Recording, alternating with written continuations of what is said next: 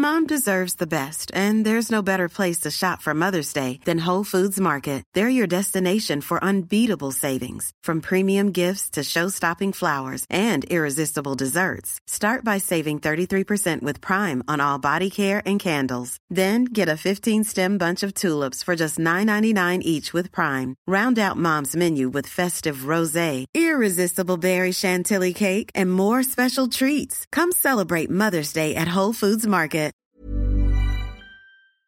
Querido escuchante, con este nuevo episodio que grabé cuando aún podía viajar a España, ponemos fin a la tercera temporada del podcast. Pero estaremos aquí de nuevo, como cada domingo, a partir de septiembre.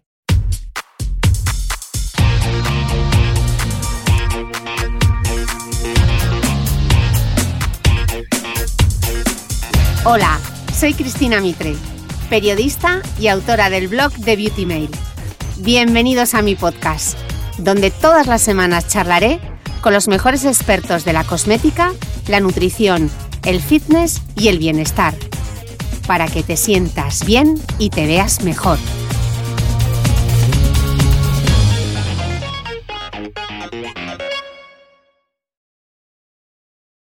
Bienvenidos todos a un nuevo capítulo del podcast. Estoy en Madrid y hemos tenido que cuadrar agendas porque mi invitada de hoy vive en Alemania y yo vivo en Dubái y siempre nos quedará Madrid, para poder grabar este podcast.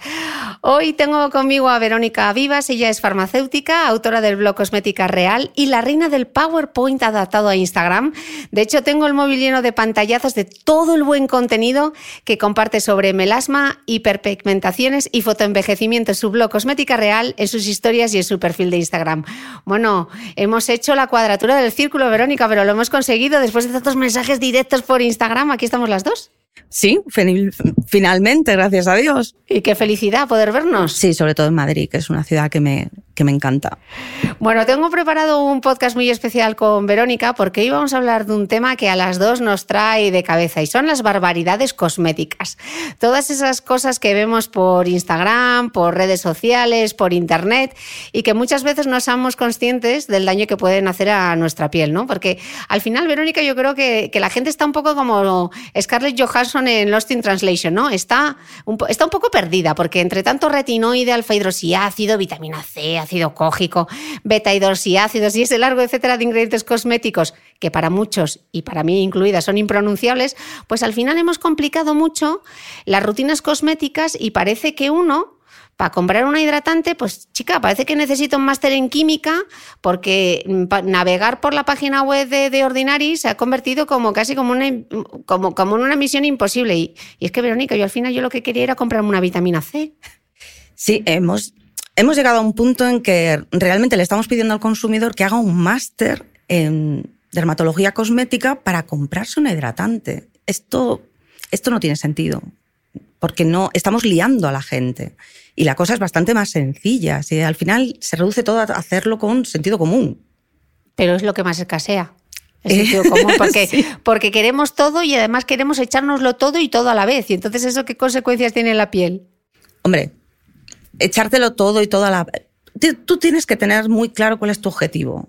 Tienes que tener un objetivo primordial y hay activos que actúan a diferentes niveles. O sea, puedes encontrar cosas que mm, te van a dar luminosidad y pueden estimular lo que es la producción de colágeno, con lo cual no necesitas 500 cremas, lo que necesitas es elegir bien lo que te estás echando. Vale, pues hoy vamos a intentar poner un poco, un poco, de, eh, un poco de orden. Eh, Instagram, la verdad que también provoca que muchas veces, y a mí me pasa habitualmente, me imagino que a ti también, es que le crees eh, una rutina de belleza por mensaje directo. Y, por un lado, creo que no, es ni responsable, en mi caso sobre todo, que al final soy periodista, y, además de poco responsable, tampoco es sencillo hacerlo, crear una rutina de belleza, ¿no? No es sencillo hacerlo porque no tienes a la persona delante, porque no conoces qué tipo de rutina está siguiendo en ese momento, si ha tenido problemas antes con otro tipo de productos, qué tipo de piel tiene, cómo reacciona. Entonces, un mensaje directo de hazme una rutina porque tengo manchas. O me quiero comprar una hidratante, ¿cuál me recomiendas? ¿Cuál me recomiendas? Pues mira, depende, porque por ejemplo en el tema de las hidratantes depende de dónde vivas. O sea, un ácido hialurónico en una ciudad como Madrid si no lleva ese producto una sustancia oclusiva, pues es lo comido por lo servido, porque es una sustancia higroscópica y aquí a Madrid te seca el alma. Mm. Vamos, yo he llegado y, tengo la piel grasa y a mí me ha secado el alma. Entonces, no es tan sencillo como, recomiéndame un hidratante, ¿cómo quito una mancha?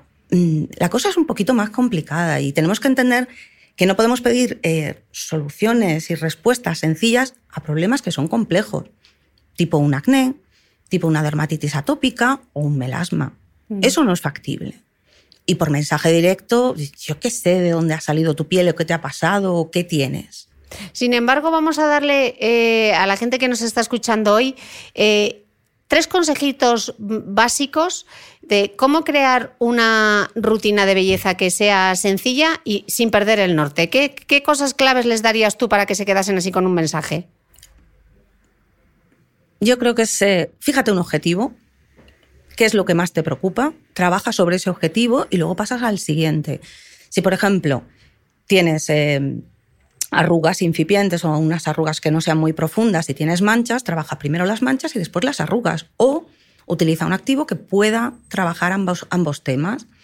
La rutina, por ejemplo, que se está planteando, que planteó Héctor de Cosmetocrítico en Instagram, del ABC, o sea, lo que son retinoides derivados de la vitamina A, la B3, que sería la niacinamida, y la vitamina C, pues una rutina que pues es básica, pero está muy bien, está muy bien planteada y actúa a todos los niveles. Entonces tampoco hace falta complicarse la vida, que si meto un DMAE, que si ha salido esta nueva molécula, qué tal. A veces intentamos meter demasiadas cosas y lo único que hacemos es liarla más. Mm. Yo a veces lo resumo con limpiar, hidratar, proteger y por la noche reparar. Un poco. Sí, sí, o sea, para, también, para mí los dos imprescindibles son un limpiador adecuado y el protector solar. Todo lo demás es accesorio. O sea, lo primero, no estropees nada y no tendrás que arreglar nada. Por lo tanto, tu limpiador solar, o tu limpiador, perdón, tu limpiador debe de ser lo que, donde, donde inviertas, donde realmente te compliques la cabeza y utilices algo que sea respetuoso por la piel, con la piel, porque la piel lleva cientos de años funcionando estupendamente sin nuestra ayuda y ahora nos ha dado por el somos más listos que la piel. No, la piel es, es perfectamente capaz de mantener tu hidratación, es capaz de permitir que sobrevivas, que a fin de cuentas es de lo que se trata. Entonces, si utilizas un limpiador que sea demasiado agresivo, si utilizas eh, productos cosméticos que no están adecuados a tu piel o que los quieres meter con calzador, pues lógicamente los resultados no van a ser buenos. La mayoría de la gente que me escribe es, he cambiado de limpiador y me ha cambiado la piel. Lógico, lógico, porque, porque estás respetando a tu propia piel. Y luego el protector solar. O sea, lo del protector solar, mira que lo remachacamos y mira que lo decimos y nos ponemos pesados. Pero es que el envejecimiento cutáneo es principalmente, o sea, bueno, tiene más de una, de una, de una causa. causa. Pero la radiación solar es una de las primordiales y es evitable. Y el protector solar, aunque lo utilices, tampoco es cemento. Con lo cual hay que reaplicarlo, pero hay que utilizarlo. Sí, no tiene sentido estar invirtiendo en ácidos retinoicos y luego por la mañana no utilizas un protector solar o estar combatiendo las manchas que... Cuando la radiación impacta sobre la piel, al final se produce una destrucción de colágeno y luego intentas arreglarlo para crear más colágeno metiendo un retinoico pues no será mejor que no te cargues tu propio colágeno antes de empezar a meter cosas. Yo lo veo así. ¿Cuál es eh, el aspecto o con la rutina eh, que más se lía la gente? Bueno, yo creo que, mm, bueno, me preguntan mucho sobre el tema de incompatibilidades. Tampoco es que haya unas incompatibilidades tan marcadas como que te vaya a salir un cuerno en la frente. Mm, va más bien por el tema de irritaciones cutáneas y duplicidades. O sea, utilizar beta hidroxiácido con un alfa hidroxiácido, todo a, elevadas concentraciones. No se aclara muy bien exactamente qué es lo que hace un glicólico, qué es lo que hace un retinoico, porque como todo empieza por ácido, entonces tú tienes un ácido hialurónico y dices tú, esto debe ser descamativo, un queratolítico. Y no, es un hidratante.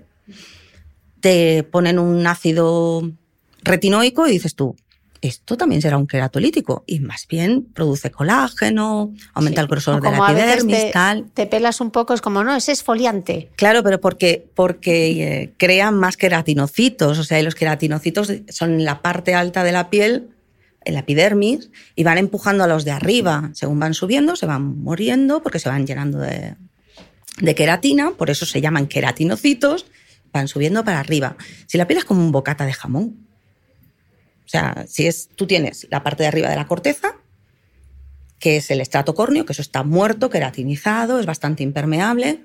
Luego, eso forma parte de la epidermis. Luego tienes la molla del pan, que sería la epidermis, que ahí tienes tus queratinocitos, pues bueno, que van haciendo sus cositas. Es la parte, la epidermis es la parte más pequeña de la piel. Luego tienes el jamón, que es la, eh, la división dermoepidérmica, que es donde están los melanocitos. Por eso utilizo el jamón como ejemplo, porque como el jamón es marroncillo también.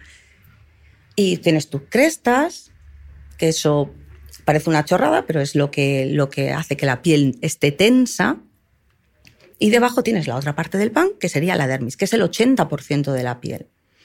Y ahí es donde se fabrica tu colágeno, la elastina, los proteoglicanos y todas estas cosas que luego nos, nos aplicamos en cremas.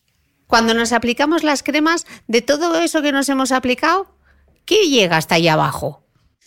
Bueno, si, por ejemplo, si vamos a lo que es el activo por excelencia, o sea, la droga que llamamos nosotros, el ácido retinoico.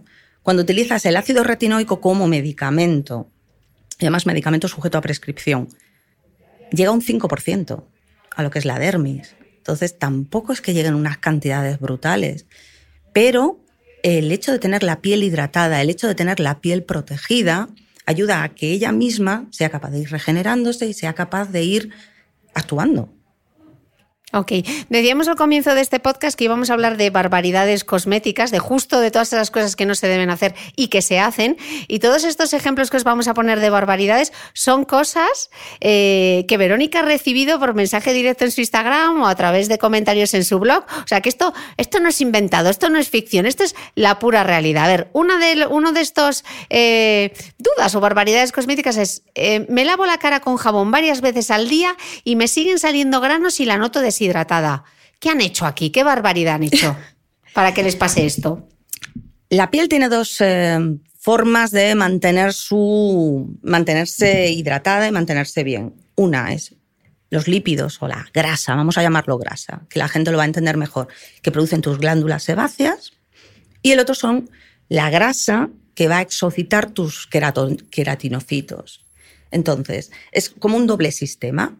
Cuando tú utilizas un jabón que es muy radical, yo en especial le tengo mucha manía al lauril sulfato sódico, no porque sea un sulfato, sino porque limpia muy bien.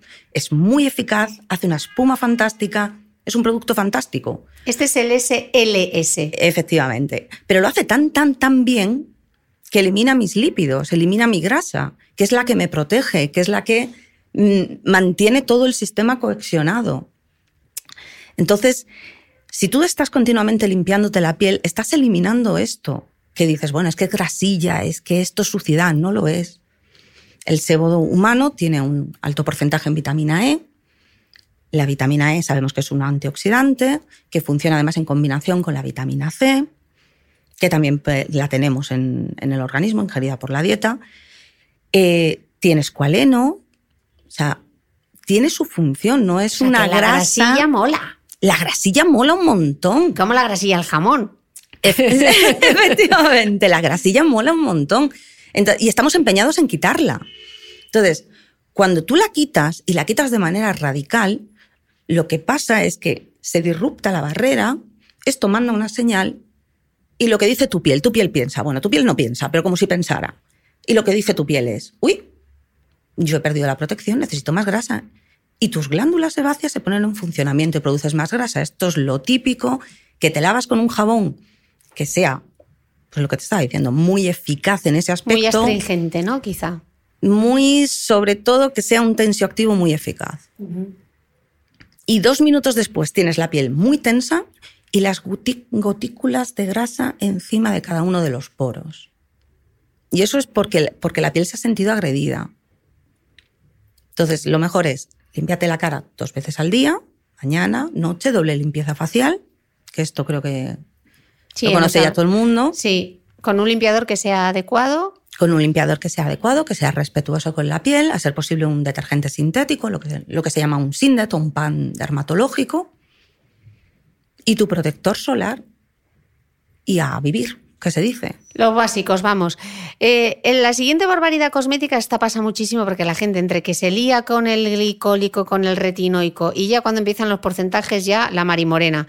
Me he comprado un gel con glicólico al 25%, te dicen, o me he comprado un retinoico al 0,1%, pero meca, Verónica, me lo puse anoche y me he levantado con la cara como un tomate y además me arde. ¿Qué barbaridad cosmética han hecho?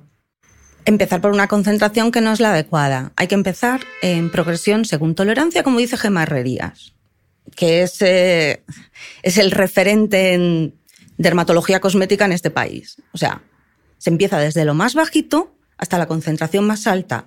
Quizás no llegues nunca a tolerar un retinoico al 0,1%, pero es que tampoco lo necesitas, porque el retinoico es liposoluble y se acumula en la piel. Claro, esto era lo que te quería preguntar, Verónica, porque pasa muchas veces que seguro a ti también te escriben y te dicen, eh, Verónica, es que estoy eh, con el retirides o estoy utilizando eh, de mm, la Rosposel Redermic y es que es que no noto nada. Tengo que subir de concentración. Hay que subir siempre de concentración. Caballo grande ande y no ande o no. No, no, hay que mantenerse en una... Vamos a ver, cuando tú te descamas o tienes esa irritación cutánea por un retinoide, eso es un efecto secundario, es un efecto no deseado. Puede ser que durante 15 días tengas lo que es el efecto de los retinoides y tal y luego desaparezca. Pero es mejor que no suceda, porque la irritación nunca es buena, para la piel nunca es buena porque su- supone una degradación. Entonces, ah, burro grande donde no ande. No. Tienes que adaptar tu rutina cosmética a tu piel, no tu piel a tu rutina cosmética, ni a lo que diga la última influencer de turno, ni, ni nadie. Es tu piel la que manda.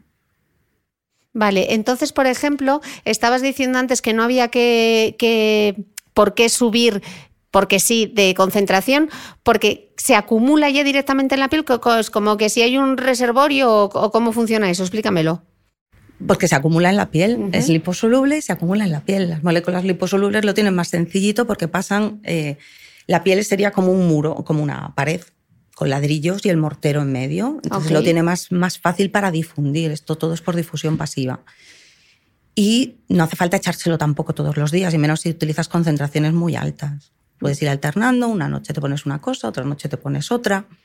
No tiene mayor problema. Ok, Eh, vamos a explicarlo, aunque lo hemos explicado ya, eh, esta yo creo que va a ser la enésima vez que eh, contamos cuál es la diferencia entre el ácido retinoico, los retinoides, el retinaldehído y todo esto, pero como nos seguimos haciendo mucho lío y pese a que hay un podcast específico sobre retinol que volveré a dejar en las notas del podcast y que yo me vuelvo a repetir, que las notas del podcast están siempre en thebeautymail.es, donde aparece este audio, pues ahí van las notitas del podcast con todas las cosas que nos va a contar Verónica. A ver, expliquemos esto de la progresión del retinol al retinaldehído, el retinoico, porque menudo cacao maravillado.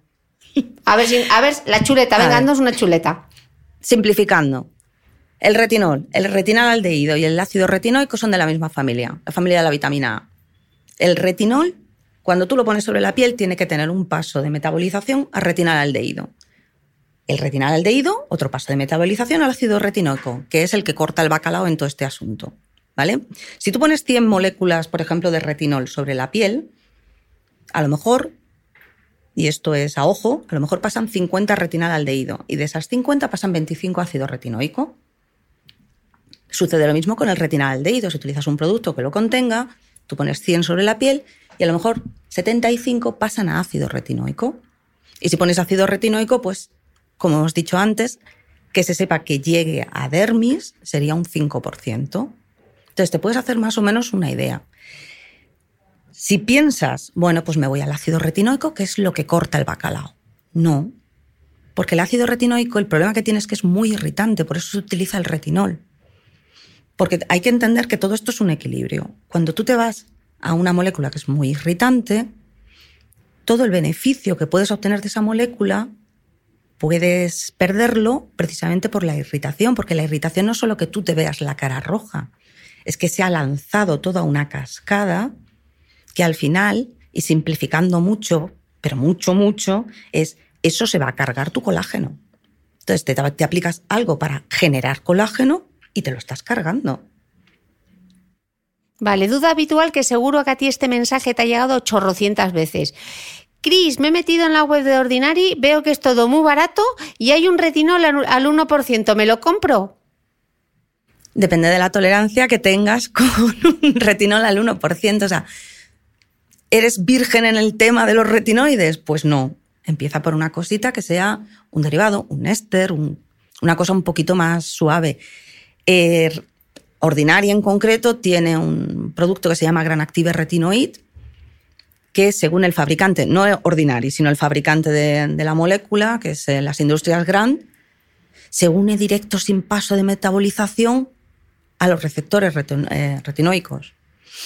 Dices tú, vale, ¿me creo la película no me la creo? No lo sé. O sea, yo he visto sus estudios y tal, me los he leído y bueno, vale. Pero sí está claro que es mucho menos irritante. Yo lo utilizo de contorno. Entonces, y a mí, problemas ninguno. Entonces, empieza por una cosa así. Es baratillo. No te gusta, te irrita, lo tiras. Sí, tampoco tiene mayor problema. El problema es cuando te gastas 60 euracos en un producto porque piensas que burro grande ando no ande y lo tienes que tirar. Oye, que son 60 euros. Vale, yo creo que mm, si necesitamos un repaso con el tema de los retinoides, podemos escuchar el podcast con la doctora Cristina Eguren, incluso también la doctora Paloma Borregón, hablamos sobre el tema de, los retinoides. Eh, ¿Por qué ahora eh, eh, tenemos las pieles sensibles? ¿Hay más pieles sensibles o el ambiente en el que vivimos provoca que haya más pieles sensibles? ¿O hemos sensibilizado nuestra piel de todos estos ácidos y todas estas cosas que nos hemos puesto? No se sabe exactamente por qué aquí es debido a la piel sensible. Sí se sabe que en los países industrializados pasa lo mismo con el acné. Es una cosa también bastante curiosa. En los países industrializados hay una incidencia muchísimo más alta que en los países por desarrollar. Entonces, luego el tema de la piel sensible es subjetivo. Es la percepción que tiene la propia persona y a veces no presenta síntomas. O sea, tú no puedes llegar al médico y decirle, mira, se me ha puesto la cara súper colorada, porque no tienes la cara súper colorada, pero te echas una hidratante y te arde. Y eso no es normal. Entonces es probable que sea una combinación de todo, que le damos demasiada tralla a la piel, que la contaminación tiene un impacto, la, la contaminación ambiental envejece. Eso, eso lo tengo explicado en el blog y tal, es un rollo muy largo. Dejaremos el link. Eh, entonces, sí, es, más que probable y que luego estamos, o sea, yo entiendo que todo el mundo quiere verse la piel luminosa, que se la quiere ver sin imperfecciones y tal. Y nos pasamos el día exfoliando como si no hubiera mañana. Hay que exfoliar, sí, pero cuando lo necesitas. No por sistema, eso del todas las semanas hay que meter un exfoliante, será si lo necesitas. Hay personas, sobre todo según vas avanzando con la edad, que lo vas a necesitar más porque tu sistema de exfoliación empieza a fallar más que una escopeta balines. Mm. Pero una chica de 20 años, que su piel no presenta pielecillas y tal, ¿necesitas exfoliar todas las semanas? O la obsesión también con la limpieza con los cepillos. Sí, es que es, es eh, parece que es que queremos aplicar reglas. Aquí no hay reglas, tu piel es la que marca las reglas. Tú lo necesitas, lo haces. No lo necesitas, no lo haces. Mm. Tenemos otra barbaridad cosmética, porque ya sabes que el tema del ácido retinoico y los retinoides pues nos da como mucho juego en redes sociales. Y hay uno típico que es el de el retirides. El retirides se, necesita, por favor, receta médica para ir a la farmacia y comprarlo. Es ácido retinoico en crema. Y hay mucha gente que se pone el retirides y vaselina encima porque ha leído que la vaselina crea un medio oclusivo y favorece la penetración de, del ácido retinoico. ¿Y qué pasa aquí cuando haces esto? que la lías parda. que la lías parda. Eh, lo primero, esto es un medicamento sujeto a prescripción. O sea, vamos a, vamos a tener las cositas claras. Esto no es un cosmético, es un medicamento. Y hay que tratarlo como tal. Los medicamentos no se mezclan con potingues de ningún tipo. Yo puedo entender, porque puedo entender que intentes ponerle una cosa debajo para reducir la, la penetración, pero tiene más sentido que reduzcas la concentración. Este medicamento viene en tres presentaciones. Háblalo con tu médico y tu médico, con su criterio profesional, decidirá lo que es más adecuado para ti. Yo en el blog suelo decir, es tu piel, es tu decisión. No, cuando se trata de medicamentos es la decisión del médico. Entonces, también hay una presentación que es un producto sanitario que es ácido retinoico, que lleva glicólico también, que puede ser también otra opción, que no necesita eh, El, retinca- el retincare. El retinker, sí. Mm. Yo digo retinker. Porque tú eres muy fashion. Es como, como lo del helioker. Yo siempre digo helioker. en el- Heliocare. Heliocare. Pues Bueno, nada, los de Cantabria están encantados que lo pronuncie también. retinker. Alicar. Tengo una pronunciación yo del inglés que es para matarme. Bueno, te estamos diciendo, Ah. para que no nos liemos, el retirides que se necesita con prescripción médica La- porque es ácido retinoico, y, pero en el caso del retincare, que tiene un 0,02% de tretinoína, de ácido retinoico, ese es producto sanitario y ese no necesita prescripción médica. Pero ojo, Ojo, ojo, ojo, que, que es, fuertecillo. que es irritante también. O sea, no nos vayamos a volver locas. Vale, entonces, ¿por qué la gente se pone encima la vaselina? Para que aquello penetre más. La vaselina crea un medio oclusivo. Ojo que mucha gente cuando se, se habla de la vaselina y que crea un medio oclusivo se imagina una bolsa de plástico encima de la cara. Eso no es así. Entonces, la vaselina, que no es comedogénica, eso también me gustaría dejarlo claro, no lo es en absoluto. Además, ¿Y es la, tóxica? La vaselina, bueno, pues si la vaselina fuera tóxica, la mayoría de los quemados del planeta estarían todos muertos, porque es lo que utilizamos en los apósitos cuando, cuando yo he trabajado en Harman en temas de, de quemaduras, úlceras por reposo y tal, sobre todo apósitos. Es lo que utilizamos. Pero es que O sea, no es inerte, no se mete con nadie, no. Yo no sé por qué le tienen esa manía. Pero es que no deja que la piel respire. Es que la piel no respira. Es que la, respirar le respiran los pulmones. Cuando alguien me dice que la piel respira, está confundiendo un proceso bioquímico, que es la respiración celular, con, el intercambio de oxígeno en los pulmones. No, que no, que no respira. Que tú, vamos a ver, yo buceo. Si la piel respirara, yo no vuelvo a salir del agua, porque llevo el neopreno y estoy metida hasta las cejas en agua. La piel no respira. Lo que sí puede pasar es que cuando utilizas un medio muy oclusivo, la piel se permeabiliza porque retiene agua. Entonces, si tú utilizas un medicamento como es el retirides, que ya está formulado para que penetre, que ya es una crema que está pensado para que aquello cree su propio medio oclusivo y le metes encima una vaselina, estás haciendo como un efecto invernadero.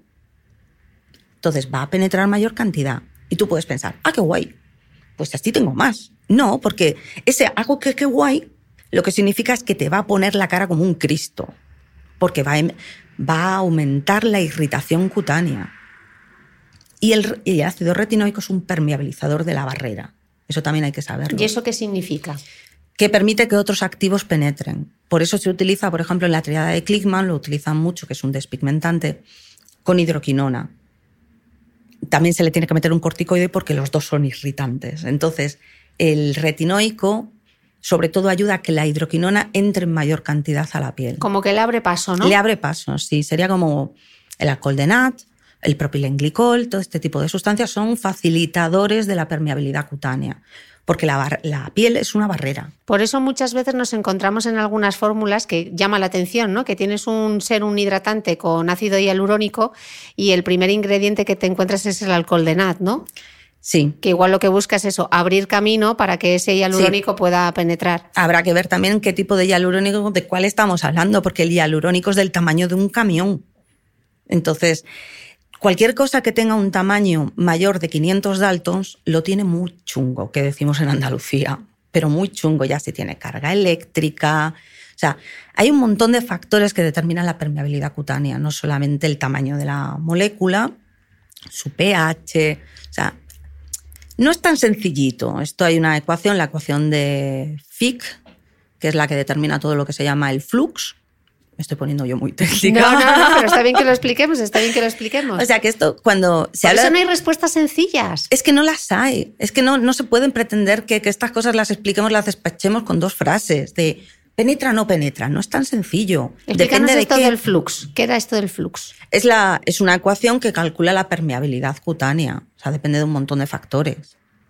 Ya lo que te decía antes, si tiene carga o no tiene carga, si es lipofílica, si es hidrofil- eh, hidrofílica, si es de qué tamaño molecular tiene, eh, si su pH, el pH al que está formulado es coincidente con el pK ideal de esa molécula. O sea, hay un montón de cosas. El estado de la piel. Esto también es muy típico cuando lees estos estudios de estudiado en 34 mujeres. una mejora del 42% de la hidratación. Pues yo qué quieres que te diga, a mí me das un 34 mujeres y un bote de Fairy y te hago que cualquier producto cosmético te, suba un 42% la hidratación. Porque si les pido que la semana antes se, laven la cara con Fairy, ni te cuento. Y me encanta el Fairy, ¿eh? que conste, para, la, vajilla. Entonces, depende de muchos factores. No es lo mismo aplicar una crema sobre una piel sana, intacta, que una pues que te has estado haciendo de todo. Por eso con esto que me estás contando tengo la sensación de que eh, saber interpretar un INCI sí es importante, pero nos da la información que nos da, no lo es todo, ¿no? Es que esto de los INCIs, vamos, yo soy muy crítica con eso, eso, eso va a empezar a hablar.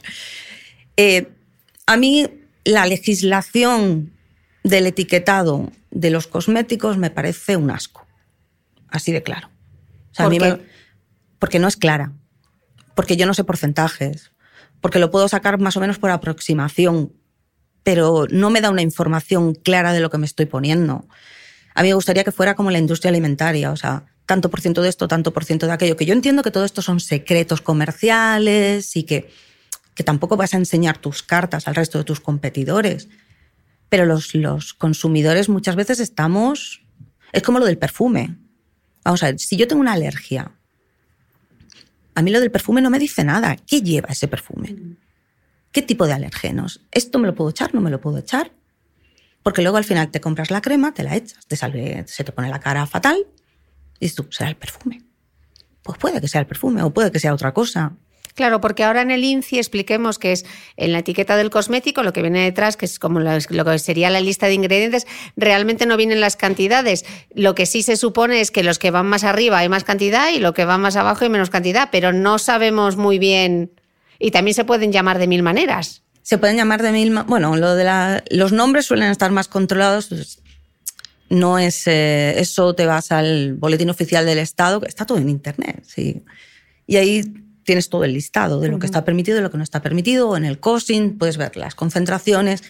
Hay productos cosméticos que tienen concentraciones que están limitadas, que no se permiten más de determinados porcentajes, porque producen irritación, porque tal. Hay un listado que, si no me equivoco, son unas 13.000 sustancias que están prohibidas. Que dicen, ah, ¿por qué las han prohibido? La mayoría son tintes del pelo, son productos para el pelo. Entonces tampoco y luego tenemos un listado de productos que están permitidos. Entonces, hay un punto cuando llegas al 1% que lo pueden ordenar debajo, cuando tiene igual o menor cantidad del 1% que lo puedes ordenar como te dé la gana. Entonces, claro, yo me encuentro un tocoferol al 1, o sea, debajo del perfume. Yo más o menos sé que el perfume va a estar al 1, más o menos, porque puede que sea más, o sea, puede que sea menos, más no va a ser, pero puede que sea menos. Ese tocoferol que pintáis pues es un antioxidante, porque claro, a lo mejor en la parte delantera de la etiqueta me han puesto contiene vitamina E. Que la tiene, pero muy. Claro, pero lo más probable es que esté, esté para que no se enrancie algo, para que no se oxide algo dentro de la fórmula del cosmético. Dices tú, bueno, pues vale, pero no sé, a mí me da la impresión de que nos dejan muy a ciegas. Bueno, y yo tengo melasma. Entonces yo necesito saber, qué tiene mi cosmético y a ser posible cuánto tiene. Entonces a mí me encantan las empresas que me dicen 3% de esto, 4% de esto, 27% de esto. Dices tú, fenomenal. Y que te dicen el pH también. Y que me, bueno, eso es más complicado. Eso es más complicado que te digan el pH. Lo del pH es todo un mm. mundo. Bueno, luego entraremos y hablaremos porque es importante. Ever catch yourself eating the same flavorless dinner three days in a row? Dreaming of something better? Well, HelloFresh is your guilt-free dream come true, baby. It's me, Kiki Palmer. Let's wake up those taste buds with hot, juicy pecan-crusted chicken or garlic butter shrimp scampi. Mm. Hello Fresh. Stop dreaming of all the delicious possibilities and dig in at HelloFresh.com. Let's get this dinner party started. Hey, it's Ryan Reynolds, and I'm here with Keith, co star of my upcoming film, If, only in theaters, May 17th. Do you want to tell people the big news? All right, I'll do it. Sign up now and you'll get unlimited for $15 a month in six months of Paramount Plus Essential Plan on us. Mintmobile.com slash switch. Upfront payment of $45 equivalent to $15 per month. Unlimited over 40 gigabytes per month. Face lower speeds. Videos at 480p. Active Mint customers by 531.24 get six months of Paramount Plus Essential Plan. Auto renews after six months. Offer ends May 31st, 2024. Separate Paramount Plus registration required. Terms and conditions apply if rated PG. Mom deserves the best, and there's no better place to shop for Mother's Day than Whole Foods Market. They're your destination for unbeatable savings, from premium gifts to show-stopping flowers and irresistible desserts. Start by saving 33% with Prime on all body care and candles. Then get a 15-stem bunch of tulips for just $9.99 each with Prime. Round out Mom's menu with festive rosé, irresistible berry chantilly cake, and more special treats. Come celebrate Mother's Day at Whole Foods Market. Otra barbaridad cosmética que también llega, y aunque todavía no nos vamos a ir de vacaciones a la playa, pero bueno, por si acaso alguno se va eh, de pretemporada, eh, quien decide utilizar hidroquinona o ácido retinoico justo antes para irse de vacaciones. Esta es épica porque se repite continuamente. O sea, Vale, todo- Expliquemos qué es la hidroquinona para... La hidroquinona es el estándar gold de despigmentación. Es, una, es un medicamento, es un principio activo que inhibe a la tirosinasa. Entonces tú no puedes producir el pigmento. Y ese lo puedes encontrar en España sin receta médica al- al 2% y a partir del 4% con receta médica. Y luego el médico puede pedirle al farmacéutico que elabore una formulación magistral a la concentración que él decida. Eso ya es decisión del médico, ¿no? Y eh, esto es para quitar manchas. Entonces, tú tienes una mancha y te vas a ir, bueno, te he puesto el Caribe porque es lo que más me chocó, o sea, porque además le pregunté, pero tú te vas al Caribe a beber mojitos o te vas a la playa? Y me dice, no, no, a la playa. Y tú, vamos a ver, ¿para qué te vas a quitar una mancha para irte luego a la playa? No tiene sentido. O utilizar un retinoico y querer llevártelo a la playa. El retinoico eh, te va a sensibilizar la piel. Con lo cual, a la- vamos, te va a sensibilizar la piel, es que es, es un disparate. Porque te, vas a, te va a poner la cara roja cual tomate. Y te va a molestar mucho el sol. Y te va a molestar mucho el sol y probablemente te salgan manchas y se junta una cosa con la otra. Y la hidroquinona, el mayor efecto secundario que tiene es la ocronosis exógena. La ocronosis exógena es algo muy cachondo, que es se acumula ácido homogentísico que es de color grisáceo azulado. Y entonces suele salir debajo de los ojos como si te, si te hubieras puesto mal unos parches de estos de ojos y no se quita. Entonces, puede al final se acaba disolviendo y tal, pero puede tardar años. Y cuando digo años, estoy hablando de tres, cuatro años. Son como unas manchas parduzcas, ¿no? Como Son azules, azules. Azules. Y eso es un efecto secundario del uso continuado a largo plazo y combinado con el sol de la hidroquinona. Es conocido, es sabido, no es, que no es una cosa nueva. Entonces, utilizar una hidroquinona e irte a la playa es correr un riesgo y elevar las probabilidades de que esto suceda. Mm. Y esto no es reversible. Oye, en las barbaridades cosméticas que me enviaste, hay una que yo me quedé alucinada y es eh, la gente que se hace en casa una hidroquinona al 20% y, y ya que está te pide que le calcule los porcentajes, ¿no? Sí, sí, bueno. o sea, ¿esto es hacerte un peeling con hidroquinona o echarte la hidroquinona No, directamente no, quería, una- quería hacerse un despigmentante. en casa? en casa. Y claro, pensó que nos pasa a muchos, ¿eh? que yo, yo lo entiendo. Si me la venden sin receta al 2, con receta al 4, pues al 20 debe ser la pera. Bueno, pues al 20 no es la pera. Al 20 ya nos estamos yendo a que el riesgo este que te comentaba antes de la ocronosis exógena se dispare. Aparte de que es- la, hidroquinona per se es irritante. Y la pillan por internet, así. Y la pillan, es que eso es lo que más me flipa, que la pillan por internet. Entonces, claro, yo como farmacéutica, a mí en Alemania, cuando me llega, eh, por ejemplo, de la empresa yo pido hidroquinona, me la envía Caelo, que es una multinacional reconocida, que me, me la envía además en pureza a nivel farmacopea europea. O sea, 99,9, su, su ficha técnica, todo envasado, todo cerrado, todo yo la dejo en cuarentena y luego la auxiliar le hace unas pruebas basadas en la farmacopea para ver si lo que hay dentro del envase, el polvito blanco, es hidroquinona. Es hidroquinona o ácido retinoico o eritromicina o lo que sea. O sea, si, yo, si nosotros no nos estamos fiando de lo que me dice el fabricante, ¿me voy a fiar yo de un payo que me está vendiendo hidroquinona en Internet? Que además yo no sé de dónde sale, que hay mucha falsificación, sobre todo de medicamentos en la red, que las mafias tendrán muy, muchas cosas, pero la preocupación por tu salud no es una de ellas.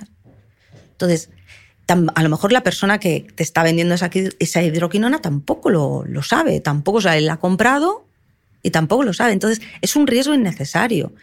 Pero además es que es más, o sea, meterte a hacer una hidroquinona al 20, eso es un disparate, ¿eh? eso quiero que quede claro. Y si no sabes hacer un cálculo que es una regla de tres para calcular el 20%, ¿por qué te metes en ese charco? Porque lo más probable es que la líes parda, muy parda. Y hay cosas con las que no se juega. Y con los medicamentos es una cosa con la que no se juega. Vete al dermatólogo. es que es mucho más rápido es que mucho más rápido. Oye, mira, que quiero traje de la fina. Si el dermatólogo, si te ve las manchas, hombre, siempre basado en su criterio profesional, lógicamente, pero si, si tienes manchas es lo que al final te van a recetar. Yo cuando entré la primera vez en la consulta del dermatólogo dije, mira, mi hijo melasma, receta de hidroquinona, y es que tampoco había, tampoco había muchas más cosas, la verdad.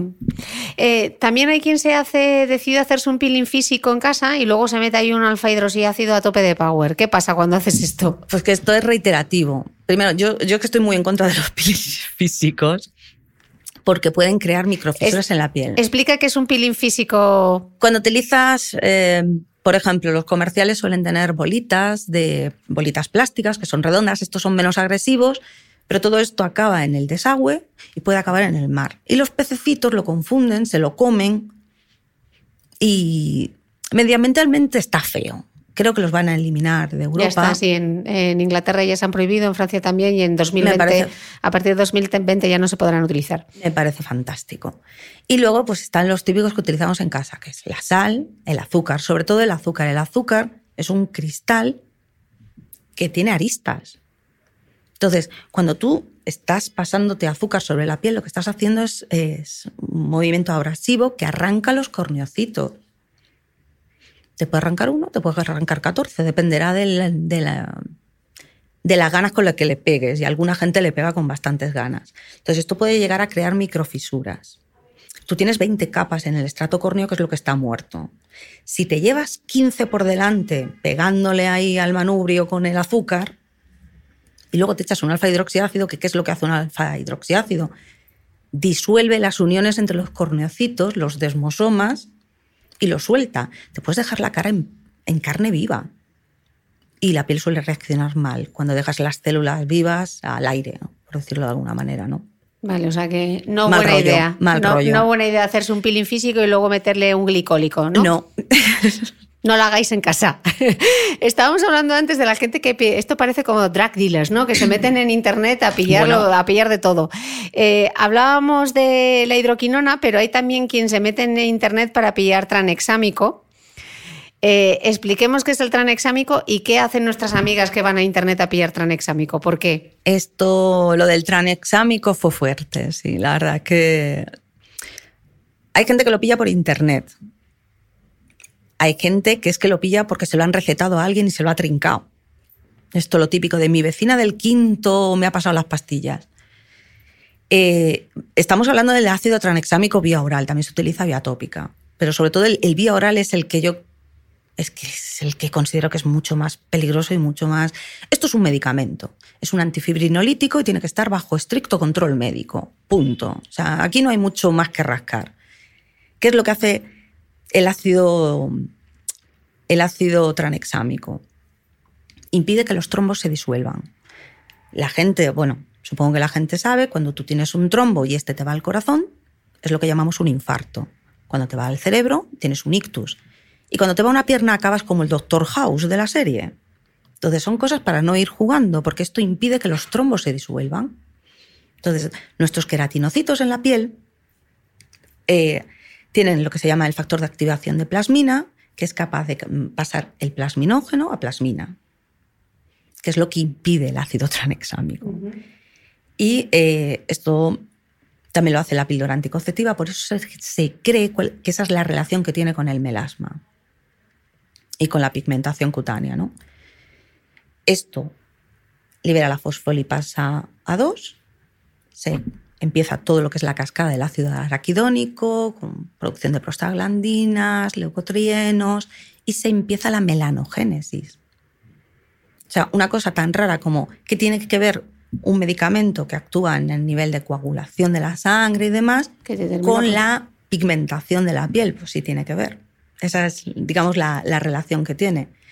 Y luego eh, la plasmina, que es lo que impide el tranexámico que se produzca, activa también el factor de crecimiento de fibroblastos, que aunque estamos hablando del nombre indica las células de abajo, lo que hace es que tus melanocitos se pongan gordos como toros y más activos. Y cuando un melanocito, que es el que produce el pigmento, está más activo, va a producir mucho más y mucho más rápido. Entonces no son cosas para ir jugando. Pero es que la gente se atreve incluso con las gotas para glaucoma, ¿no? En Estados Unidos se, se- el latis, que era el que se utilizaba para hacer crecer las pestañas, se descubrió que a la gente que utilizaban eh, este tipo de medicación para, para glaucoma, pues les, cre- les crecían mucho las pestañas, entonces se lanzó el latis. Y ahora al parecer hay gente que directamente se pone la medicación del glaucoma para, para hacer crecer las pestañas. A mí esto me de la, loca. la del abuelo. Oye, mi abuelo tiene glaucoma, si me he hecho esto en las pestañas. Dices tú, vamos a ver, ¿con qué estamos jugando? Estamos jugando con el vimatoporos, que es un medicamento que va a modificar la presión intraocular del ojo. ¿Qué es lo que pasa cuando modificas la presión intraocular del ojo? Que puedes dañar el nervio óptico y puedes perder la vista. No son cosas para jugar y menos por unas pestañas. Cómprate unas postizas. Yo que no, este tipo de producto, el medicamento obviamente no.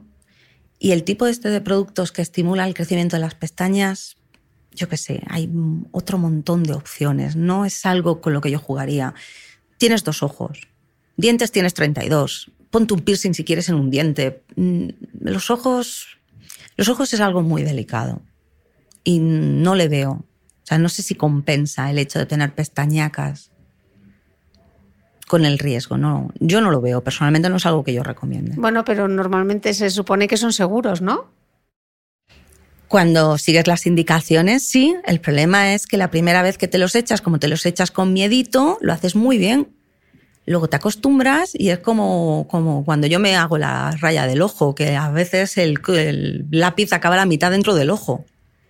Entonces se supone que son seguros, sí, deberían de serlo, pero depende de la aplicación. O sea, que en caso Que de el factor, el factor humano es siempre el que la lía parda. Oye, luego en YouTube hay un montón de vídeos de, de, de recetas, háztelo tú mismo, y ahí el bicarbonato es el rey. Y la gente está haciéndose de todo con bicarbonato, como las exfoliaciones con bicarbonato. Barbaridad cosmética. ¿Sí o no? Hacerse, hacerse una exfoliación con bicarbonato y luego ya para liarla me echo un retinoico. Hombre, el bicarbonato es fantástico para pulir el fregadero. O sea, te deja el fregadero, sobre todo cuando lo tienes muy viejo, te lo deja fantásticamente. Para la piel no, ¿por qué? Porque es un abrasivo. Es un cristal y crea, pues lo mismo que hablábamos antes con el azúcar, pero este además es que es finito, con lo cual además lo hace con bastante eficiencia. Luego el bicarbonato tiene un pH muy alcalino, está entre el 8 y el 9. He encontrado fuentes que indican que incluso el 9. La piel es un- nuestro pH es un pH de 4,7, 4,9, dependiendo de la zona de la piel. El 4,7, 4,9 va más bien referido a la cara. Luego en las axilas, en la zona genital, esto puede variar. Y tú te metes un cebollazo de cambio de pH hasta el 9. O sea, te cargas la- el estrato córneo, le pegas un cambio de pH y todo esto tiene consecuencias. Sobre todo la activación de la serina proteasa PAR2, que produce Suena, suena muy grave eso. suena muy grave, que produce afinamiento cutáneo. ¿Te va a pasar una vez por hacerlo? No. El problema es que esto se hace continuamente todas las semanas, venga a darle al bicarbonato. O sea, que haces un peeling con un bicarbonato, mm, como que no, y luego encima además, quien le quiera meter un retinoico ahí, se puede, se puede liar la marimorena de nuevo, Completamente. porque es una irritación asegurada. Porque te has llevado por delante la capa que te protege. La capa que, o sea, nosotros somos bastante impermeables. Entonces, te la llevas por delante, le cambias el pH. Todo esto la piel lo detecta. Es una cosa, a mí me resulta apasionante porque dices tú, ¿cómo, cómo leches una célula muerta es capaz de transmitir esa información? Pues lo consigue, lo consigue sobre todo por un, un cambio de gradiente de calcio. O sea, es una cuestión física. Algo ha pasado en la superficie, la célula de abajo sabe que algo ha pasado en la superficie porque algo en su ambiente ha cambiado y se pone todo en funcionamiento. Y normalmente cuando esto se pone en funcionamiento es mal rollo. Vale, pues no queda muy claro que eso no lo vamos a hacer. Y otra cosa que no vamos a hacer, que esto sí que lo he visto yo también y he alucinado y lo he visto en algún libro, es utilizar limón como despigmentante y luego, ala, a ponerme al sol. Esto sí que es bárbaro. Esto es bárbaro, sí. El limón es fotosensibilizante, pero no es fotosensible. Esto la, gente se lía mucho. Una cosa que es fotosensible es que ella se joroba. Una cosa que es fotosensibilizante es que te joroba a ti. O sea, tú pones un limón al sol y a él no le pasa nada, él feliz. Tú te echas limón sobre la piel y te pones al sol y lo más probable es que acabes con una bonita quemadura. Puede que sea de mayor grado, de menor grado, puede que no te pase la primera vez, pero el caso es que actúa como si fuera una lupa. No es exactamente así, pero creo que se entiende mejor. Es como si pusieras una lupa encima de la piel y esto normalmente acaba en una mancha. La gente que utiliza este tipo de remedios caseros eh, lo hace principalmente porque tienen manchas y porque intentan eliminarlas. Entonces es, es totalmente lo contrario, es contraproducente. ¿Por qué? Se utiliza porque el limón tiene ácido ascórbico, tiene unos 80 miligramos por cada 100 gramos de producto, pero también tiene ácido cítrico. Y el ácido cítrico tiene un pH de 2. Eso es un pH muy bajo para el pH de tu piel. Y es lo que hablábamos antes, que todo esto lo descoloca, disrupta la barrera y además es fotosensibilizante. Tú te quieres hacer una mascarilla casera en tu casa contra las manchas, aprovechar el tema del ácido, del ácido L-ascórbico, fenomenal, un pimiento rojo. Lo metes en la batidora, que el pimiento rojo tiene 204, tiene mucho más que un limón de ácido ascórbico, te lo metes en la batidora, te lo aplicas media horita y lo tiras, porque esto no tiene conservantes y las cosas que tienen agua y no tienen conservantes, las haces en casa.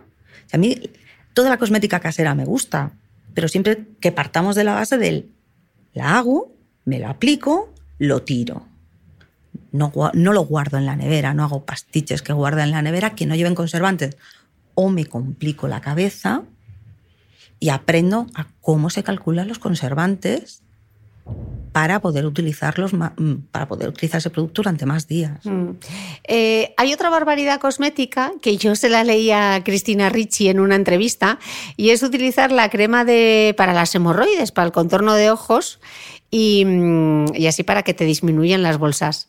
Yo esto lo veo un poco barbaridad, pero tú me, tú me dirás. Es una barbaridad. Lo primero porque, la, sobre todo, vamos a hablar de la crema más conocida contra las hemorroides del país, eh, primero, no es un producto que esté destinado al contorno de ojos. O sea, eso como te entra en un ojo, puedes tener, puedes tener un problemita. Luego, lleva un anestésico local, la benzocaína. Entonces vas a perder la sensibilidad en la zona. Lo cual significa que te entra algo en el ojo, tú te vas a rascar y no vas a darte cuenta de si te estás haciendo daño o no. Porque llevas un anestésico en esa zona. Y el dolor es una señal de alarma que le indica a tu cerebro, oye, no frotes tan fuerte que esto que me estás haciendo daño. Y los ojos, es lo que hemos dicho antes con el, con el tema del glaucoma, los ojos son, son delicaditos. Luego lleva efedrina, que es un vasoconstrictor periférico. Eso significa que hace los vasitos más chicos. Entonces, cuando tú tienes bolsas en los ojos, sobre todo por retención de líquidos, porque cuando tienes bolsas de estas de me levanto con la bolsa y me acuesto con la bolsa, eso normalmente es grasa. Y eso lo arregla un buen médico. Punto. O sea, no te, ya te puedes inflar echarte crema, como que no. Pero las otras de me levanto por las mañanas con los ojos hinchados, podría tener su punto por el tema de la efedrina. Pero reitero, es que esto es un medicamento para otro sitio. Entonces, hay productos específicos para, ese, para desinflar, si se puede utilizar ese término, el contorno de los ojos. Y luego el más vendido en España tiene la anolina la, anolina es el sebo de las ovejas. O sea, te estás echando, pues como cuando tú tienes el pelo sucio, pero de una oveja. Y suele dar reacciones alérgicas. Entonces la zona del contorno, ya digo que es muy delicada como para estar haciendo experimentos. No merece la pena, si en el mercado hay de todo. A cada cosa su cosa. A cada cosa, sí. ¿Para esto qué está te quieres echar la crema a las hemorroides en el contorno de ojos? Y es que si lo piensas, sentido común. E ir por la vida en el bolso con el emoal, yo qué sé, no, le, no lo veo. Oye, Verónica, otra cosa que me preguntan muchísimo, y yo no sé, a veces me parece un poco barbaridad cosmética, pero quiero preguntar, es el tema del dermoroller, de la microperforación, de estos aparatitos que para mí me parece que son un poco como, pinch- como cuando pinchas el césped para que salga el el césped más hermoso, que lo hacen los dermatólogos con el dermapen en consulta, pero también hay estos aparatitos, los dermorollers, para hacer tú en casa con las agujitas y pincharte. ¿Tú esto cómo lo ves? ¿Es barbaridad cosmética o no es barbaridad cosmética? Depende, como todo en esta vida. O sea, lo que hace el médico, eh, obviamente el médico lo hace en un ambiente controlado, un ambiente limpio, es un profesional, utiliza una profundidad, o sea, una longitud de agujas. Lo normal es que utilice un 3%, también dependerá del paciente, utiliza normalmente un anestésico local. Es otro rollo. A partir de esos estudios, de lo que se ha visto, de que efectivamente se produce generación de colágeno por daño, si es que ese es el tema, o sea, lo que haces tú es crear una herida y la piel se repara y para repararla crea colágeno. Entonces, va muy bien en el tema, por ejemplo, de cicatrices, eh, posacné, arrugas finas y tal. Esto lo hace el médico, pero lo que yo no lo he colgado en el blog porque las fotos, normalmente las fotos de, rollos médicos suelen, o sea, tienen temas de copyright y tal. Entonces yo he puesto un enlace pero es sangre, o sea, es como si tú ves un ecceomo, pues lo mismo, o sea, sangras. Entonces, cuando lo haces en casa, hay dos sistemas. La gente que se aplica una crema cosmética normal antes o que se la aplica después o que se la aplica antes y después. Entonces, te compras el aparato por internet, te aplicas una crema, pinchas con el, con el Derma Roller, con el Dermapen y tal. Cuando tú estás pinchando y la crema la has echado antes, parte de la crema va a pasar a las agujas. Luego tú eso le vas a dar con un spray, en teoría, para desinfectarlo, pero parte de esa crema se ha quedado en las agujas, porque tú eso no lo frotas. Sí, no lo vas a meter en un autoclave como en un sitio de manicuras. Y tampoco lo vas a tirar. Entonces lo reutilizas. Entonces las, los aceites se enrancian, los conservantes se van a la porra, los bichos son felices, y luego te lo vuelves a meter hasta epidermis, hasta el fondo, vamos. Incluso yo he visto gente en YouTube que es haciéndose sangre, o sea, que ha llegado a dermis. Un poco radical. Y hacerlo y después meter una crema cosmética comercial, pues tampoco. Porque tú lo que estás haciendo son microcanales por los cuales aumentas eh, la penetración cutánea del producto. Las cremas cosméticas están pesadas para quedarse en superficie, para que los conservantes se queden en la superficie. Llevan conservantes, estabilizantes, eh, colorantes, porque a lo mejor el producto es un poco verde y lo queremos más blanco. Eso no tiene que llegar hasta la dermis, y ni siquiera la epidermis, no debe de llegar. Entonces, si tú haces un boquete y lo metes por narices, probablemente a tu, a tu piel no le siente bien, se comience todo lo que es el metabolismo de xenobióticos, y en vez de estar trabajando en reparar tus estructuras, en crear tu colágeno, va a estar intentando quitar cosas que no, que no es capaz de, de- de decir, bueno, ¿esto qué es? No es una buena idea. Y en todo caso, acudamos a la consulta de un dermatólogo y que sea el dermatólogo el que decida Es que si lo necesitamos o no, ¿no? Es que esto lo tiene que hacer un médico. Mm. Sería lo lógico que lo haga un médico. Tú quieres hacértelo porque tienes, pues eso, marcas de acné sobre todo. Te vas a un médico y que te lo haga, te lo haga controlado y que vea qué es lo más. Porque a lo mejor no es lo más adecuado para ti. Mm. A lo mejor otro tipo de procedimiento es el que es más adecuado. Me estaba quedando antes alucinada con lo que era capaz la gente de comprar por internet y esta barbaridad cosmética que me, que me comentaste antes de empezar, claro, me ha dejado un poco choqueada. O sea, ya no solamente compran hidroquinona, tranexámico, sino que la gente compra monobenzona, que esto es una cosa que se utiliza para blanquear la piel, ¿no? Y en casos de vitíligo. o- Sí. Cu- cu- Cuéntame este, porque este me ha dejado Esto impresionada. Y esto es real, o sea, que esto no, no son cosas No, que no, nos no, estamos inventando, estas son cosas que ha recibido eh, Verónica. te puedo, te puedo enseñar el email. Porque todavía lo tengo.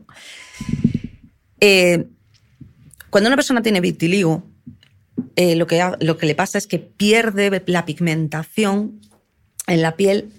Cuando esta pérdida de pigmentación supera el 50%, el médico puede decidir y no, no consiguen repigmentar esa zona Que se quedan esas manchitas blancas, Claro. como a parches. Cuando esto es muy masivo, el médico puede tomar la decisión con el paciente, lógicamente, de lo vamos a despigmentar todo para intentar igualarlo. Como no puedo repigmentar, lo eliminamos todo. Entonces se utiliza la monobenzona.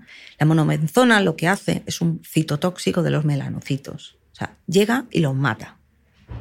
Entonces, claro, blanquea. También es, es un producto bastante cachondo porque tú te lo aplicas en una mano y te blanquea un pie. Pero vale. Sí, es- tiene, tiene ese efecto. Entonces, cuando alguien te lo está preguntando porque se lo ha pillado por internet y te está dando el nombre comercial que no se comercializa en España, que yo sepa, y te lo está preguntando porque lo que quiere es blanquearse la piel, no es por un problema de vitiligo, no es bajo tratamiento médico, ¿y qué le respondes a una persona que te hace una pregunta como esta? Que quiere utilizar un medicamento que es citotóxico sobre una piel que está sana, que no tiene ningún problema, que el problema no la tiene esa piel, que el problema lo tiene la mierda de la, sociedad en la que vives, que te ha hecho creer que tú tienes un problema. Tu, piel está bien como está. Es la sociedad la que no funciona. Entonces, mm, es triste y es, es cabreante. La, la- la palabra es cabreante. Pues vamos, no busquéis lo que no necesitáis en Internet. Sí. Sobre todo utilizar medicamentos sin prescripción médica eh, no, se debería hacer, no se debería hacer nunca. Acude al dermatólogo. Si es que es una cosa sencilla, es que es sentido común, pero ¿ves cómo es lo que más escasea? Pero además es que parece como si el dermatólogo te fuera a morder un ojo. Si, vamos, eh, hombre, la mía alemana es más seca que, un, que la mojama. Pero bueno, es que es alemana. Pero bueno, le explicas, oye, mira, me pasa esto, qué soluciones tengo, qué opciones tengo. Y mi dermatólogo español es un encanto.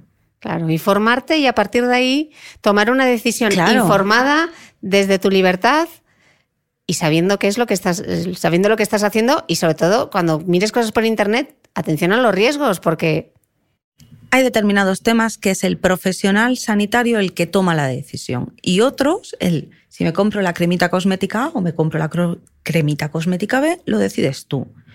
Cuando hablamos de temas ya que pueden afectar a la salud, no es tu decisión, es la decisión del médico, que es un profesional que ha estado estudiando, que tiene sus conocimientos como para poder decidir si en tu caso particular eso es adecuado o no lo es, porque a lo mejor no lo es y tú estás súper convencida porque lo has leído lo que decíamos antes, a la última influencer de turno, o me lo has leído a mí en el blog y dices, yo lo que necesito es un retinoico en mi vida. Es que a lo mejor tú no necesitas un retinoico, a lo mejor necesitas otro tipo de producto.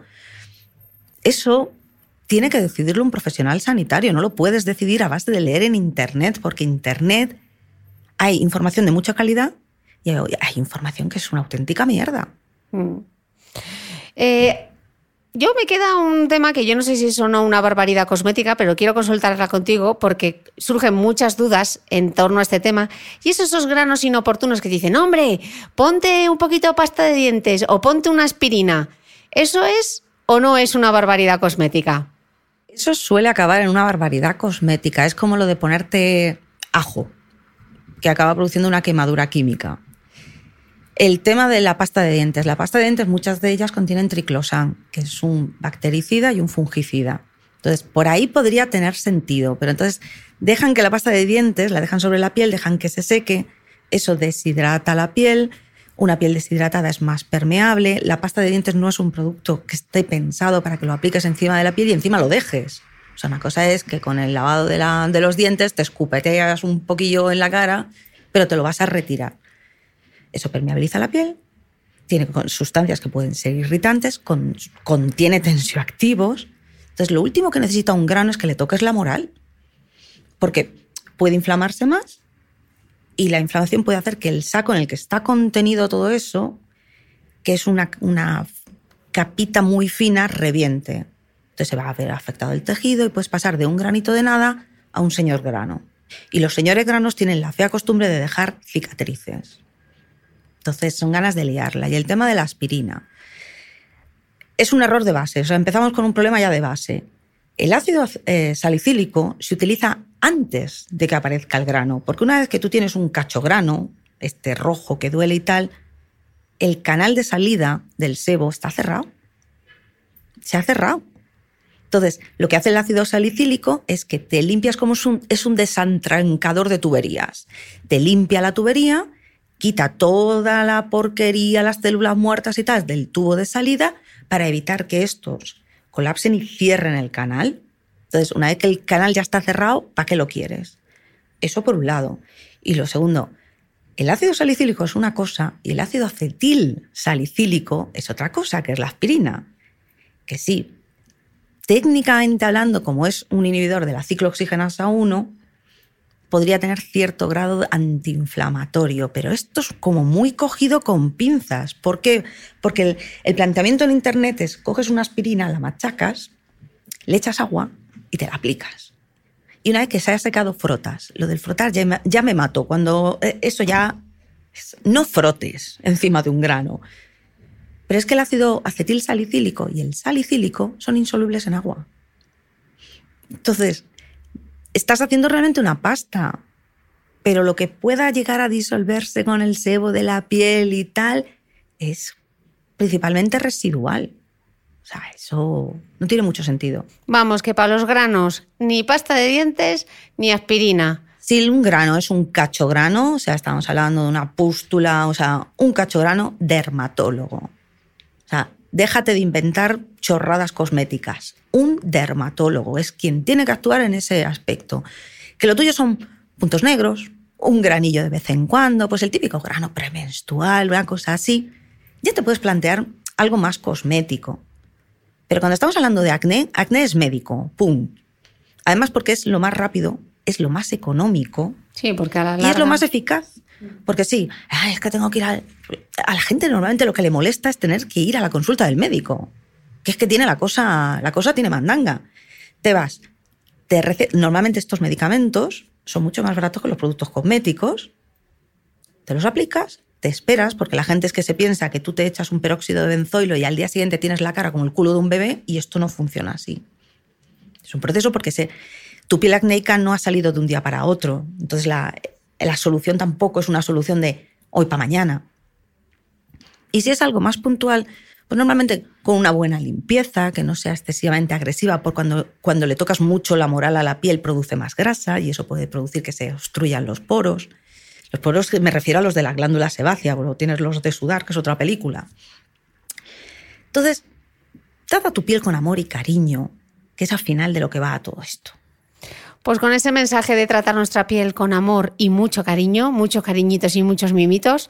Eh, Verónica, millones de gracias. Hemos tardado, hemos tenido algún problema con la grabadora que yo he sudado más que en la maratón de Londres, pero lo hemos logrado, hemos grabado un gran episodio. Gracias de corazón. Muchísimas gracias. Yo he habido un momento que pensaba que tirabas la grabadora por la ventana. Son los problemas del directo, estas cositas, pero al final ha salido fenomenal. Siento mucho. Hombre, yo esto, está un poquito nerviosa porque lógicamente yo no estoy acostumbrada suelo mantenerme mucho en mi zona de confort, que es mi pues, casa, mi teclado, escondida detrás de una pantalla. Hoy, ha salido por la, por la puerta grande, aquí en este estreno digital en el, en el podcast. Millones de gracias a vosotros también por estar ahí un domingo más y nos escuchamos de nuevo el próximo domingo.